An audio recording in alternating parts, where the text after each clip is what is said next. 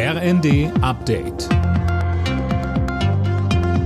Stündlich neu. Auf den Punkt informiert. Ich bin Silas Quiring. Guten Tag.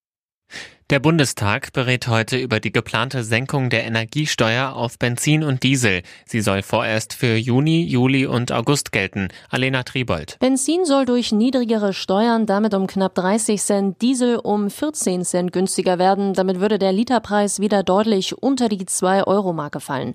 Beraten hat der Bundestag schon über die anstehende Rentenerhöhung zum 1. Juli. Im Osten sollen sie um 6,1 und im Westen um knapp 5,4 Prozent steigen. Das sei eine verdiente verdiente Anerkennung der Arbeitsleistung, so Sozialminister Hubertus Heil.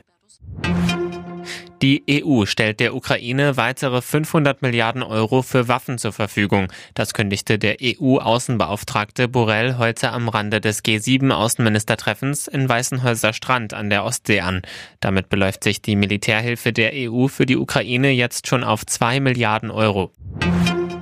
Fast 330 Mitarbeiter in Sicherheitsbehörden sind wegen Verbindungen zum Rechtsextremismus oder in die Reichsbürgerszene aufgefallen. Das steht in einem neuen Bericht des Bundesinnenministeriums.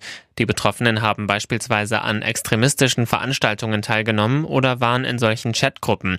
Verfassungsschutzchef Haldenwang sagte, Nur einzelne Fälle sind eben entsprechend dem Phänomenbereich Reichsbürger und Selbstverwalter zuzuordnen.